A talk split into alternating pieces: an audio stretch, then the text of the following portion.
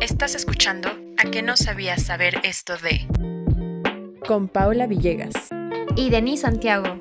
Un espacio donde te hablaremos de temas de interés público. Quédate con nosotros, este espacio es tuyo.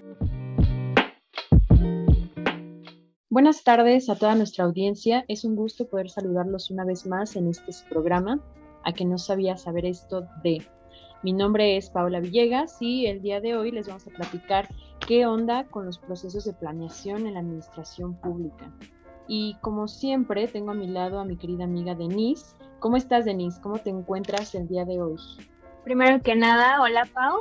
Estoy muy feliz por estar con ustedes. Espero se encuentren bien en casa la hayan pasado muy bien en las fiestas patrias. Yo sigo recuperándome del puente. ¿Qué tal tú, Paola? ¿Cómo estuvo tu fin de semana largo? Estuvo bastante divertido y también ando recuperándome del puente, sobre todo por tanta comida que hubo ahí en casa de mi abuela. Pero estuvo bueno, estuvo muy bueno el fin de semana. Me da mucho gusto que te la hayas pasado bien. Pero me gustaría saber también cómo la pasaron nuestros amigos de la audiencia. Por favor, etiquétenos en una foto suya festejando las fiestas patrias con el hashtag Crudeando para que los podamos repostear en nuestras redes sociales. Ya saben, Twitter, Facebook o Instagram nos encuentran como a que no sabía saber. Y bueno, ya que entramos en calor, explícanos, Denise, porfa, de qué vamos a hablar hoy. Sí, claro, nuestro tema de hoy es sobre una parte esencial de la administración pública, o sea, vamos a hablar sobre los procesos de planeación. Pero primero vamos a dar un pequeño contexto acerca del Plan Nacional de Desarrollo. ¿Qué me puedes decir sobre esto, Paola? Bueno, para empezar a hablar de planeación, quiero recordarles que significa que se fijarán objetivos, metas, estrategias y prioridades. Asimismo, se van a asignar recursos, responsabilidades y tiempos de ejecución, todo esto para coordinar acciones y poder evaluar posteriormente los resultados. Ahora, adentrándonos en la ley de planeación, en el artículo tercero nos dice que el Plan Nacional de Desarrollo es la ordenación sistemática de acciones cuyo propósito es la transformación de la realidad del país. Esto es de conformidad con las normas, principios y objetivos que la propia Constitución y la ley establecen. Exacto. Un punto importante es que este plan abarca todo el sexenio, o sea, del año 2019 al 2024. Tiene como sus líneas principales distintos ejes. Estos son tres. Mm, el primero es política y gobierno. En este se desarrolla la Estrategia Nacional de Seguridad Pública, que establece como objetivos erradicar la corrupción y reactivar la procuración de justicia, garantizar empleo, educación, salud y bienestar, pleno respeto a los derechos humanos, regeneración ética de las instituciones y de la sociedad y reformulación del combate a las drogas. En el segundo eje, que es el de política social, este establece distintos programas para personas adultas mayores, personas con discapacidad, jóvenes, para impulsar la agricultura, el desarrollo urbano y la vivienda, la educación, la salud y la cultura. Eh, por último eje tenemos el de economía. Este establece sus líneas de acción y presenta proyectos regionales y programas para la actividad económica, alimentarios, para la ciencia y técnica y deportivos. Una vez que ya tenemos esta pequeña introducción, Vamos a iniciar con el primer tema de hoy que se trata de proyectos de iniciativa de leyes, reglamentos, decretos y acuerdos en la planeación nacional. Así es. Primero, déjame platicarte lo que es una iniciativa de ley. Según el sistema de información legislativa, se trata de un documento. Es un documento formal que los órganos o actores facultados legalmente presentan ante cualquiera de las cámaras del Congreso de la Unión para su estudio, discusión y, en su caso, aprobación. ¿Y cuál es su propósito o para qué sirve? Bueno, las iniciativas persiguen el objetivo de crear, reformar, adicionar, derogar o abrogar disposiciones constitucionales o legales. Y también una iniciativa representa el acto jurídico con el que da inicio el proceso legislativo. Ahora, aquí te una pregunta. ¿Sabes quiénes tienen la facultad para iniciar estas leyes o decretos que te estoy comentando? Me parece que sí. El presidente de la República, los diputados y senadores del Congreso de la Unión, las legislaturas de los estados y de la Ciudad de México. Exacto. De hecho, también los ciudadanos tienen esta facultad. Y como dato curioso, los ciudadanos participan en un número equivalente por lo menos al 0.13% de la lista nominal de electores. Wow, es interesante. No sabía que nosotros podíamos participar en las iniciativas. Lo que sí sé, por otro lado, es que una iniciativa se compone de exposición de motivos, parte normativa y normas transitorias. Ahora, profundizando un poco, un poco más, fíjate que el reglamento de la Cámara de Diputados establece que los elementos indispensables de la iniciativa deben ser 11. Uno, encabezado o título de la propuesta. Dos, planteamiento del problema que la iniciativa pretenda resolver. Tres, argumentos que la sustenten. Cuatro, fundamento legal. Cinco, denominación de, del proyecto de ley o decreto. Seis, ordenamientos a modificar.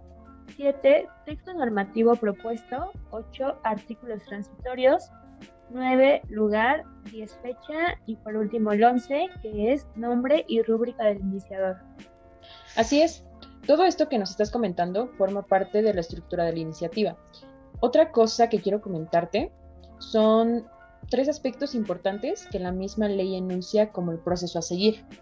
El primero lo encontramos en el artículo 71 este nos habla de que el día de la apertura de cada periodo ordinario de sesiones, el presidente de la República podrá presentar hasta dos iniciativas para trámite preferente o señalar con tal carácter hasta dos que hubiera presentado en periodos anteriores, cuando estén pendientes de dictamen.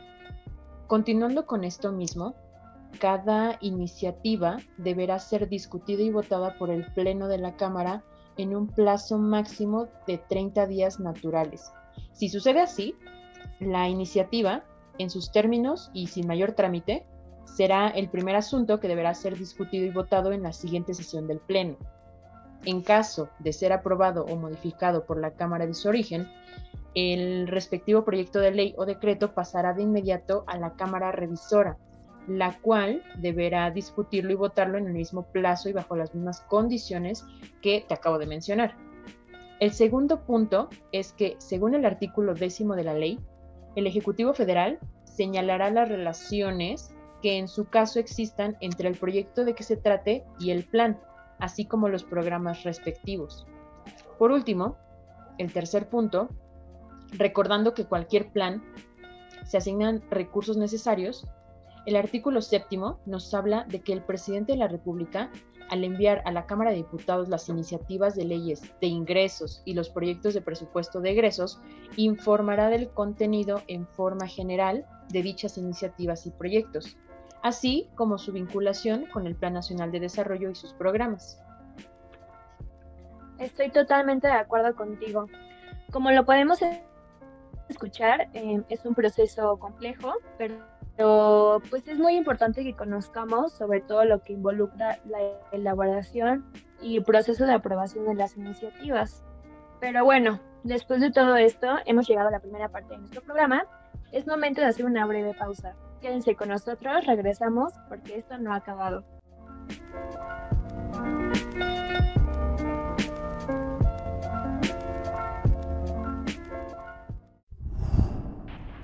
Cápsula, a que no sabía saber. El personaje que tocó la campana de Dolores fue José Galván, el campanero de la parroquia, y no Miguel Hidalgo, como algunos creen.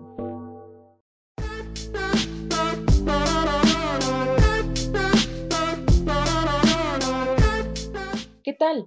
Hemos regresado para continuar con la segunda parte de nuestro programa. Gracias por seguir con nosotros. Y bueno, les recuerdo un poco que estábamos con el tema de las iniciativas de leyes y decretos, sus características con las que debe contar, así como el proceso que sigue. Y te cedo la palabra, Denise, por favor. Gracias, Pau. Bueno, pues me gustaría dar comienzo al segundo tema del día de hoy, que está estrechamente relacionado, es decir, Vamos a platicar sobre la coordinación y vinculación de planes en los niveles de gobierno porque hay que recalcar que las iniciativas no son temas aislados, sino que van a desarrollarse en paralelo con lo que platicaremos. Para esto, recordemos que el gobierno se divide para su organización en tres niveles, el federal, estatal local y municipal. Así que, siguiendo la misma línea, hacer tres ámbitos diferentes con sus competencias deben coordinarse bajo el plan principal, que es el Plan Nacional de Desarrollo, em, lo que hablábamos anteriormente. En ese sexenio, por ejemplo, el objetivo superior es el bienestar general de la población. Este busca alcanzar a través de la construcción de un modelo viable de desarrollo económico, de ordenamiento político y de convivencia entre los sectores sociales, que garantice un progreso con justicia y un crecimiento con bienestar. Sí, básicamente la política mexicana debe seguir esta meta, desde sus ámbitos y esferas. Esto suele verse sobre todo en sectores como la educación y la salud, donde hay una coordinación real tanto de recursos humanos como materiales. Esto quiere decir que el Plan Nacional de Desarrollo se subdivide en otros como los institucionales, sectoriales, especiales y regionales. Por otro lado, la coordinación se lleva a cabo no solo a nivel administrativo, también se da en el sector presupuestario, pues año con año se reparte el presupuesto así como las partidas que recibirán los recursos necesarios para cumplir sus fines, pero dichos recursos son destinados únicamente para el cumplimiento de esa partida.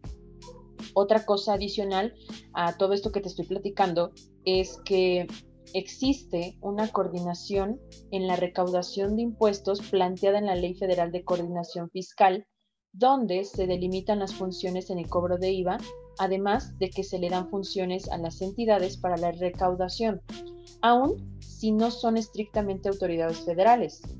Esto con el fin de agilizar una meta. Exacto. Para que todo esto funcione de manera satisfactoria, el Ejecutivo Federal podrá convenir con los órganos constitucionales autónomos y los gobiernos de las entidades federativas. La coordinación que se requiera a efecto de que estos participen en la Planeación Nacional de Desarrollo contribuyen en el ámbito de sus respectivas competencias a la consecución de los objetivos de la planeación nacional y para que las acciones a realizarse por dichas instancias se planeen de manera conjunta. En los casos de coordinación con los gobiernos de las entidades federativas, se deberá considerar la participación que corresponda a los municipios y demarcaciones territoriales. De hecho, en el artículo 34 se especifican dichos convenios que nos comentas. Te los digo, son cinco. El primero, la participación en la planeación nacional a través de la presentación de las propuestas. El segundo son los procedimientos de coordinación entre las autoridades para propiciar la planeación del desarrollo integral de cada entidad federativa y de los municipios, así como su congruencia para promover la participación de los diversos sectores de la sociedad en las actividades de planeación. El tres son los lineamientos metodológicos para la realización de las actividades de planeación. El cuarto, la elaboración de los programas regionales. Por último, el quinto, que es la ejecución de las acciones que deban realizarse en cada entidad federativa, considerando la participación que corresponde a los municipios interesados y a los sectores de la sociedad.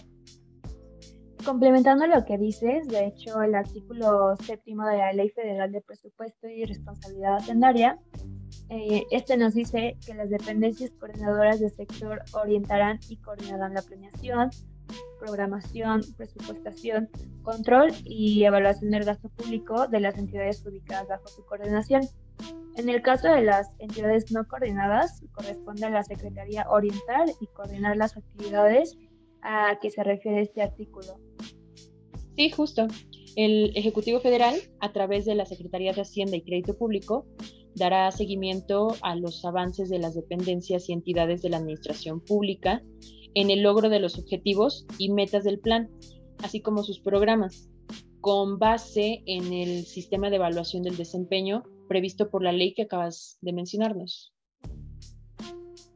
Es correcto. Em, y ya por último, eh, es importante que sepan cuáles son instrumentos de coordinación de la planeación del desarrollo entre los niveles de gobierno federal, estatal y municipal. No sé si nos puedes ayudar con dos de ellos, Paola.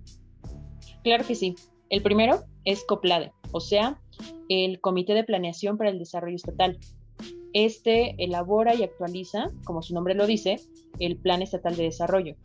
También propone a las órdenes de gobierno federal y estatal los programas anuales de inversión tanto para el Estado como para los municipios y evalúa los programas y acciones convenidos entre la Federación y el Estado.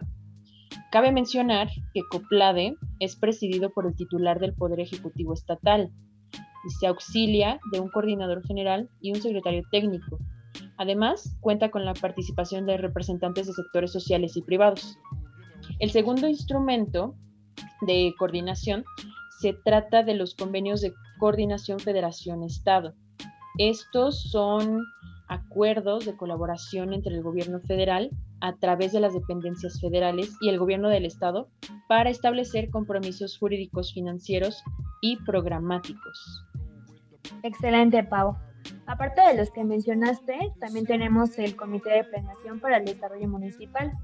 Este es un organismo creado por el Ejecutivo Estatal con el propósito de promover y coordinar la formulación, instrumentación y evaluación del Plan Municipal de Desarrollo. Este es presidido por el Poder Ejecutivo Municipal y se auxilia de un coordinador y un secretario técnico. Y ya por último tenemos um, convenios de coordinación Estado-Municipio. Eh, son instrumentos celebrados entre la entidad federativa y sus respectivos municipios con el propósito de transferir recursos, realizar acciones y obras conjuntas. Y bueno, con estos dos temas podemos tener un panorama más amplio sobre algo que pasa en nuestro gobierno y que resulta ser parte de nuestra responsabilidad como ciudadanos, o sea, estar informados. Lamentablemente, nunca nos hablan de estos temas, por ejemplo, en la escuela, pero les tengo buenas noticias, para eso estamos nosotras, para platicarles de todo aquello que pocos te cuentan. Así es. Y tú que nos escuchas, si tienes dudas sobre alguna otra cosa o quieren profundizar en algún tema, no olviden hacérnoslo saber a través de nuestras redes sociales y con gusto lo hablaremos en un próximo podcast eh, hecho solo para ti. Hemos concluido con nuestro programa de hoy. Fue un gustazo como siempre saber que nos sintonizas. Te esperamos la próxima semana con un tema nuevo que sé te va a gustar. Yo soy Paola Villegas, me despido de todos ustedes. Denise, ¿quieres agregar algo más? Sí, solo desearles que les vaya muy bien. Yo soy Denise Santiago y esto fue A que no sabía saber esto. Hasta la próxima.